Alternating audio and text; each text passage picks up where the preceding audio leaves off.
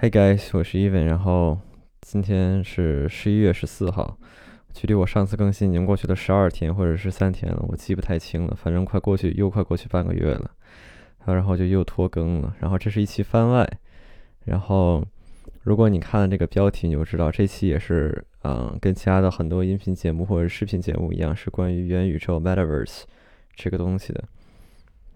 啊，为什么我要做这个呢？啊，因为免费的热度谁不想蹭呢？OK，我开玩笑的，因为这是一个最近比较火的一个话题，然后我可能个人也对这比较感兴趣吧，所以我就想说，我也做一期这个相关的一个节目，去聊聊什么是元宇宙。然后这期我我的 setup 稍微有有点变化，因为我之前我是接在 PC 上面录，然后有时候会有一些噪音。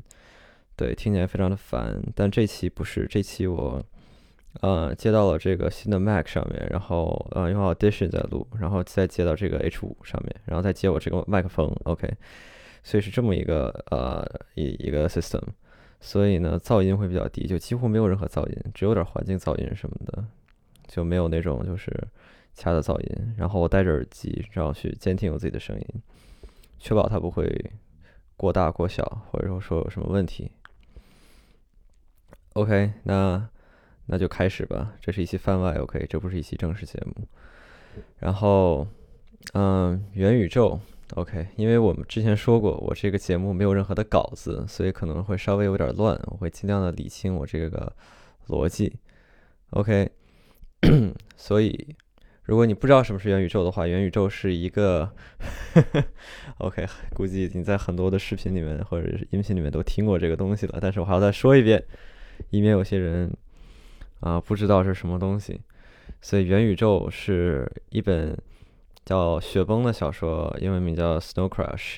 然后呢，它是这里面的一个概念，它是尼尔啊斯蒂芬森呀，应该叫这个名字，他写的一本小说，比较早，很早的一本小说，但他这个理念还啊比较比较比较超前，对，然后。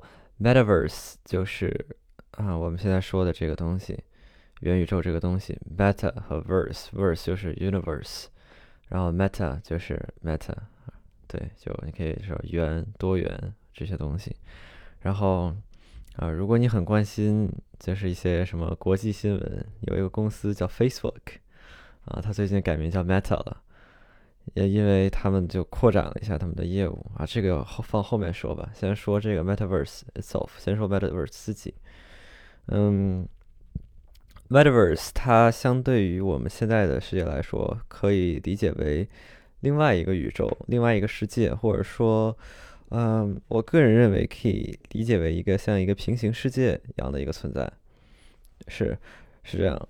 嗯，每个人对这个的理解和看法都不太一样。对我来说，我感觉它就像一个平行宇宙一样的一个存在。然后，嗯，因为它是一个完全虚拟的世界，所以它距离我们真实的世界还是差的比较比较远的。嗯，它在一些呃一些就是核心的一些上面是差的非常非常远的。但以后会，呃，区域区域来就会慢慢的变，最后还会变得就是很像很像很像，但是就是最核心的东西还是还是不一样的，就所有东西都一样，但最核心的东西不一样，因为元宇宙这个东西创造出来是为了让大家去享受，去享受快乐的，而不是像真实生活中一样去体验人生百态这样的一个不同，他们有本质上这样的一个不同。OK。那这个概念差不多是这样的，就是一个让你更快乐的地方。那么这个元宇宙到底是怎么实现呢？那我们就就要回到刚才 Meta，就是之前的 Facebook 这个地方讲起来了。所以 Facebook 是呃大家可能最近听的比较多的，也或者是 Meta，这个是大家最近听的比较多的一个名字。为什么呢？因为他们他们的 CEO 扎克伯格决定大力的去推广和开发元宇宙这个东西，然后他们其实他们还是很厉害的，扎克伯格还是很厉害，他有一些很嗯前瞻的一些思想，比如说他在二零一四年就花了几十亿美金收购了当时的一家 VR 公司玩 VR 的，啊，听众们可能听过叫 Oculus，然后 Oculus 这个公司也很有意思，因为它 Oculus 在拉丁语里面是眼睛的意思，他们很早就收购了 Oculus，然后开始了这方面的 VR 这方面的一些研发。嗯，那现在他们最大的成功是什么呢？我感觉是他们这个 VR 设备是不同于其他的 VR 设备的。比如说拿 PlayStation，或者是说 HTC Vive 这些上面，或者是 Steam VR 这些东西，它们的区别在哪儿？是其他的这些 VR 设备，它们的或多或少的都依赖于其他的设备，比如说 PS、Steam、HTC，他们都需要嗯连一根。HDMI 线、PD 线，或者是一些就是什么线到电脑上，就是跟电脑的之间进行通信，然后才可以输出内容到 VR 眼镜上。就这个东西，它本身是有很大的一个局限性的，因为你只能在一个固定的一个空间、时间和地点去完成这件事情，去做这件事情，而且同时你在这方面消耗的成本是很大的，因为它需要一个很强很强的一个算力。去支撑 VR 内容，因为 VR 内容它是高分辨率内容，它要尽量去模拟跟人眼，嗯，做这在真实生活中看到的东西是一样的，所以它分辨率要做的很高，才不会让你有那种就是颗粒感。因为它毕竟还是一块虚拟的一个屏幕，对吧？所以这个成本还是很高的，特别是早期的 VR，早期 VR 成本特别高，你需要一块特别好的显卡去算这些东西。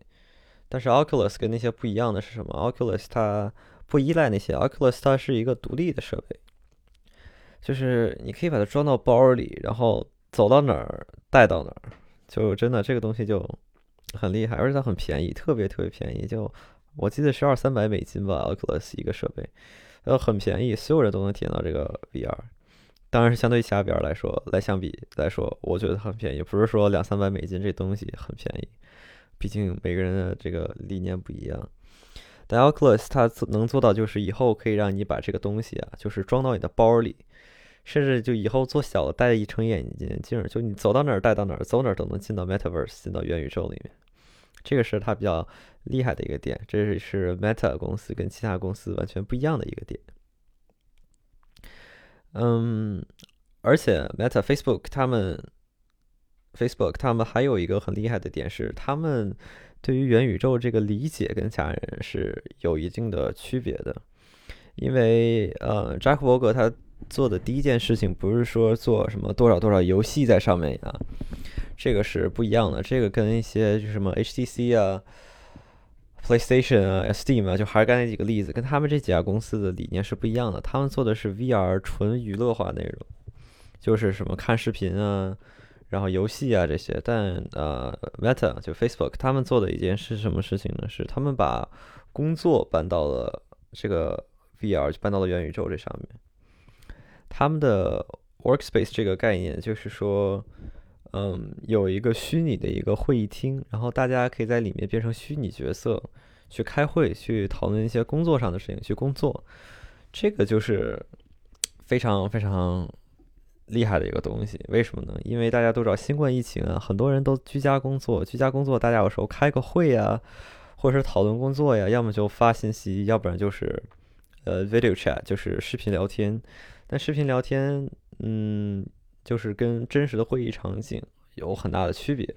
为什么这么说呢？是因为，嗯，会议聊天它本质上是一个摄像头捕捉你的面部，然后再把这个捕捉到信息反馈到别人的屏幕上面。这跟真实会议有什么不一样呢？是因为真实的会议不是所有人都同时盯着对方看的，对吧？而且你在跟别人说话的时候，你真实会议是看着别人说话，但是你这里面就 online 之后，就是在线这个之后，就不是你对着别人说话了，是你对着一块屏幕说话，这是有本质上区别的，就跟考托福 跟考雅思一样，你托福对着机器说话，雅思对真人说话，那感觉肯定不一样。但是我打个比方啊，打个比方，可能不是很恰当，但这 我感觉这是一个比较嗯比较比较有意思的一个一个比喻。OK，对我来说比较有意思。OK，嗯，但肯定不一样。所以就是它这个 online 的这个会议室啊，就是相当于在网上，在一个虚拟世界里把大家带到了，就是让大家哎都在身边都能看到对方。这个概念我感觉很好，特别是他先从工作这一角度下手，哎，这个我感觉是我个人感觉是非常有意思的一个点。为什么呢？是因为工作其实或者是学习是大多数人。对大多数人，就是的日常生活，就是日常就是最长的时间。比如说，嗯，比如说哦，我现在的成人成年人，或者是我的 parents，他们可能一天要工作八个小时。再打比方说，比如说他们一天工作八个小时，一天有二十四小时，他们睡八小时觉，啊，二十四减八等于多少？等于十六，对吧？然后呢，等于十六。然后再减一个八，就只剩下八个小时了。也就是说，他们有二分之一的时间是在工作上面的。然后我作为一个学生，我一天会有更多的时间，就超过八小时的时间是在学习上面的。所以这个带来的影响是什么呢？就是说，如果他把人们就是最日常的事情搬到了就是虚拟给虚拟化了，那么他。他这样做才能引起更多人的一些一些反馈、一些反应，或者说一些更多引起更多人的兴趣。因为游戏毕竟它不是一个大众群体，并不是所有人都需要游戏，并不是所有人都需要 VR 游戏，所以这是一个很大的区别。他把人们最日常的东西虚拟化了，那是就会有更多的人去追捧、去接受它。感觉这是 Facebook 想的很好的一个点。还有一个点是说什么呢？是传统的 VR 设备在解决。人们移动方面，这个下了很大的功夫，又是出什么手柄啊，又是出比如说 HTC 吧，还是 Steam 啊，他们都有那种，就是比如说在房间的各个小角落，或者说面前放那种摄像头啊，去捕捉你这个动人人你这个人的这个动态啊，然后把它再反馈到软件里面。这个我感觉是没有必要的。为什么呢？是是这样的，你已经在一个虚拟的一个世界里面了。你已经虚拟了，而且你在这虚拟的世界里面，你是去享受去的，你不是去健身去的。所以已经虚拟了，为什么你还要真的像在现实生活中那样，就是走来走去呢？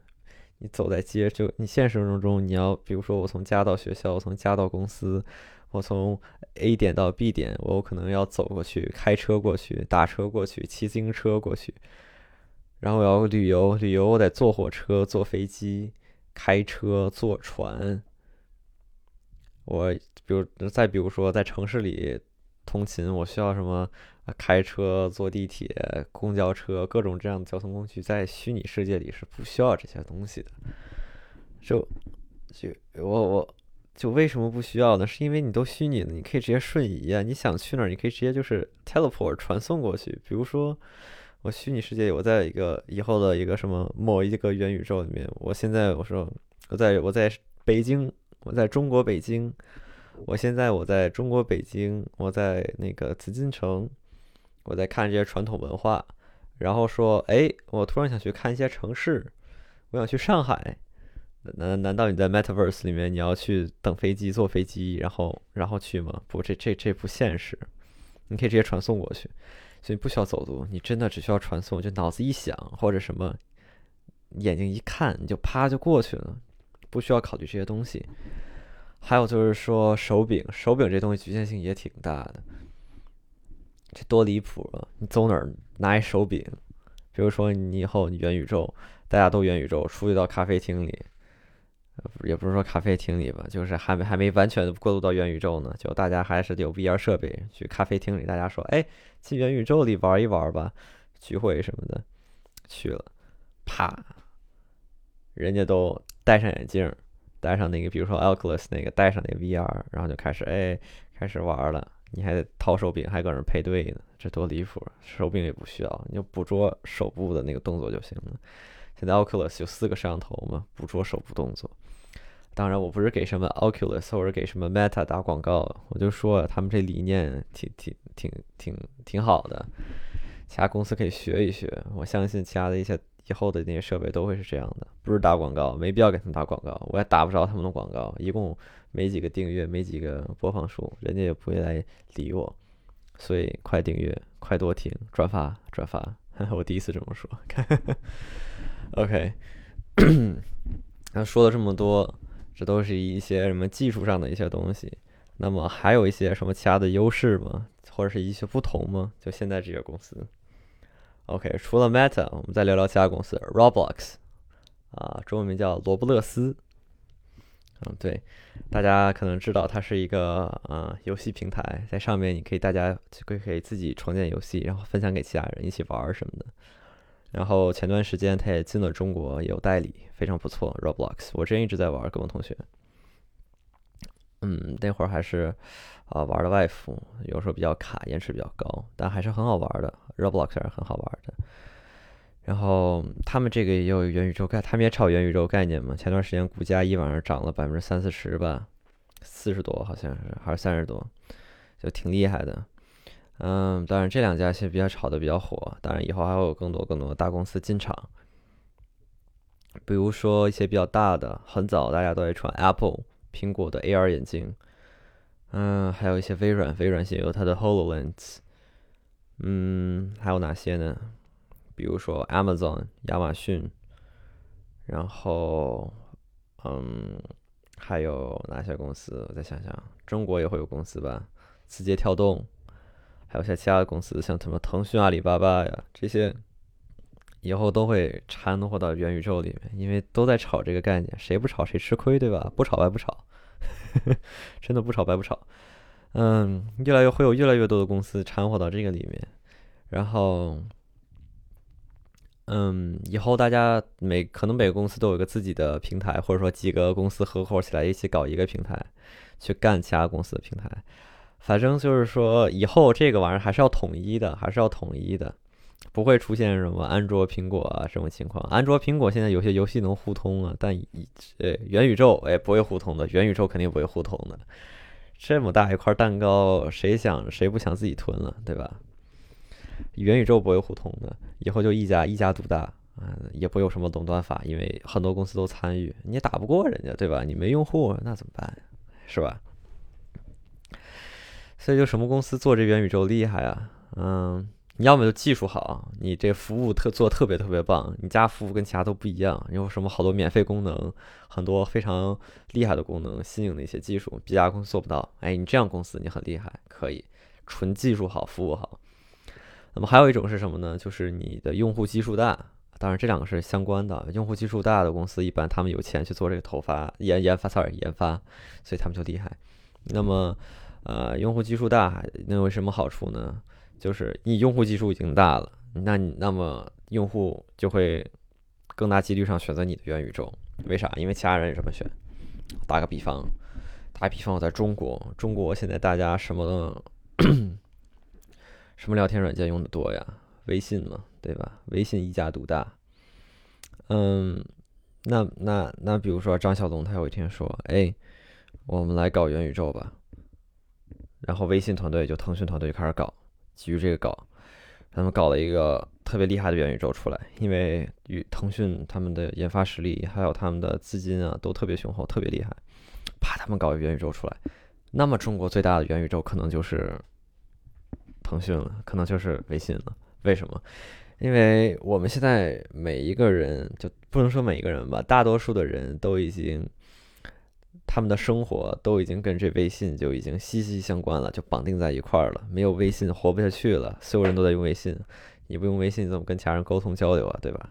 还有朋友圈这些东西，所以这就能给他带来很多很多用户。那在国外，比如说 Facebook，一个道理啊。当然了，在在国外他们比较多，可能到最后还有一个新的竞争者是谁呢？就是就特别有利一个竞争者，竞争者，我预测一下啊，我个人感觉可能是 Apple。为什么说是 Apple 呢？因为首先 Apple 在全世界它的用户基数都特别特别特别特别大，他们的这个占有市场占有率真的还是很大很大很大的。真的很大很大，而且我我个人认为以后这个优势会进一步的扩大。所以就进一步扩大之后，它的用户基数越来越大。那么很苹果一推出它的元宇宙之后，那么很多人都愿意加进去。苹果再借有自己的硬件优势，哇，那那那真的绝杀，那真的绝杀。那为什么说 Meta 它虽然有是现在有 Oculus，有这些用户基础，有 Facebook 的用户基础，那为什么它有可能干不过苹果呢？因为还有一个东西叫 iMessage，这是苹果的一个呃，就是一个社交软件或者说一个聊天软件。这个东西在国外的占有率、市场占有率还是挺高的，而且它的这有一些功能真的就是挺挺厉害的。可能咱们都在中国没用过，我自己也没用过，用的少。我也是看他们的 YouTube 上面视频说的，他们有一些这个这个功能就真真真挺有意思的，有些特效，还有一些生态上面的联动，哇，做的真的很棒。也有群聊这些功能，我什么时候应该找几个朋友一起试试这个 iMessage，好好试一下。所以他们有一个很大用户基数，然后他也他也就是捆绑了一些很多人，iMessage 这是他们自己说的，不是我说的。所以这个就很有竞争力，就像 Facebook 一样，真的很有竞争力。Apple 如果能把硬件体验做得很棒的话，那么将它将是除了 Meta 以外最大的一个元宇宙的一个竞争者在市场上面。然后 Amazon 跟微软这些。这些公司呢，我感觉他们可能还是会幕后做的比较多，比如说一些平台服务器、一些服务上面的一些支持，这个我感觉对于他们来说是一个非常好的机会，特别是 Amazon，他们的云服务做的很大，包括微软它的 Azure 做的也很大，他们可以提供这方面的服务，他们完全没有必要到前面分一杯羹，对吧？呀，嗯，差不多就这样。哦，突然又想起来一件事情，哎呀。我有稿子就好了。突然又想起来一件事情，因为我提到 Oculus 它设备特别便宜，两三百美金啊。Apple 的设备不会这么便宜的。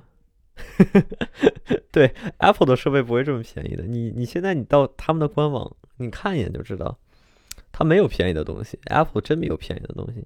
什么新出的手机、电脑，什么显示器啊、iPad 啊，虽然你可以说啊性价比挺高的加引号啊，跟什么其他设备产品比。但是你就它本质上便宜吗？它不便宜，还是很贵的。所以，所以，所以呢，就 Apple 跟 Meta 比，它它那个竞争力小在哪儿呢？啊，小就小在它设备贵，然后还有自那个单独生态，就安卓用户还得再再再再再买它，有可能还接受不了。对，这是它比较麻烦的一个点。对，因为以后这个可能可能它都这个可能这个。设备都免费送你啊！Oculus 以后可以免费送你设备啊！你注册完之后，为什么免费送啊？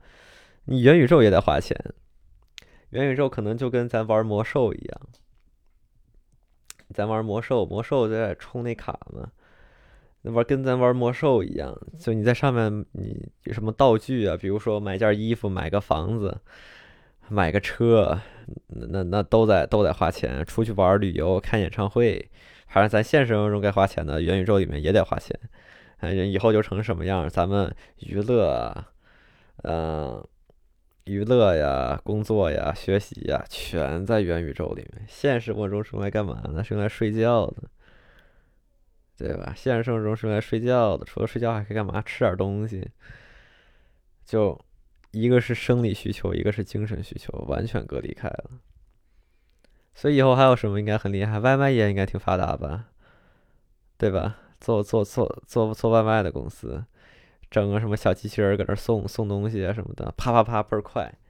你一点，你在元宇宙里面一下单，啪立马送到送过来了，给送家门口了。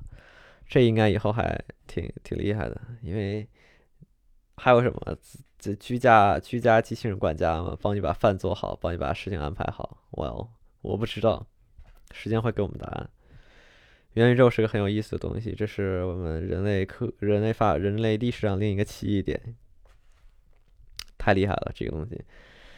嗯，而且现在还是一个初步探索状态啊，每个人、每家公司都有自己的想法、看法，所以还是目前看来还是一个比较有意思的东西的。对，嗯，那最后来个总结吧，元宇宙这东西听起来挺好的，对吧？娱乐呀什么的，工作啊都在那上面，感觉就是哇，完全另外一个世界，让我们离开这个痛苦的现实世世界，在那个快乐的虚拟世界里面享受我们的人生，享受我们的快乐。哦，听起来挺好的，对吧？但我感觉这是一个不好的东西，它这个会带我们走向灭亡的。对，很喜欢大刘的一句话。嗯，为什么呢？因为自然这个东西非常的重要，大自然很重要。我们人本质上也是动物，但如果我们脱离了这个东西，那一定是很危险的。这就不过多展开了。所以我个人其实是一个。啊，有乌托邦，有反乌托邦，有元宇宙，那我就叫什么？我就反元宇宙吧。我叫什么？Anti Metaverse。我 OK，我是什么？Anti Metaverse。我反元宇宙。我个人感觉元宇宙这东西还是挺危险的，大家一定要小心啊！以后，嗯，我个人会持续关注这个东西。对我也会有可能第一时间体验一下什么的，但我。呃，我会控制住我自己的。这元宇宙还是比较恐怖的一个东西，我并不想看到我们以后的生活都虚拟化什么的，那样就违背了这个本身的这个规律了，就不是很好啊。个人感觉不是很好啊。大家有什么想法可以给个给 comment，留点 comment，给给给给点评论啊。你可以说我哪说的好，哪说的不好，大家都可以指出来，可以可以喷，也可以点个赞。订阅一下，可以把它分享给你的好朋友们。那我就下期再见吧，拜拜。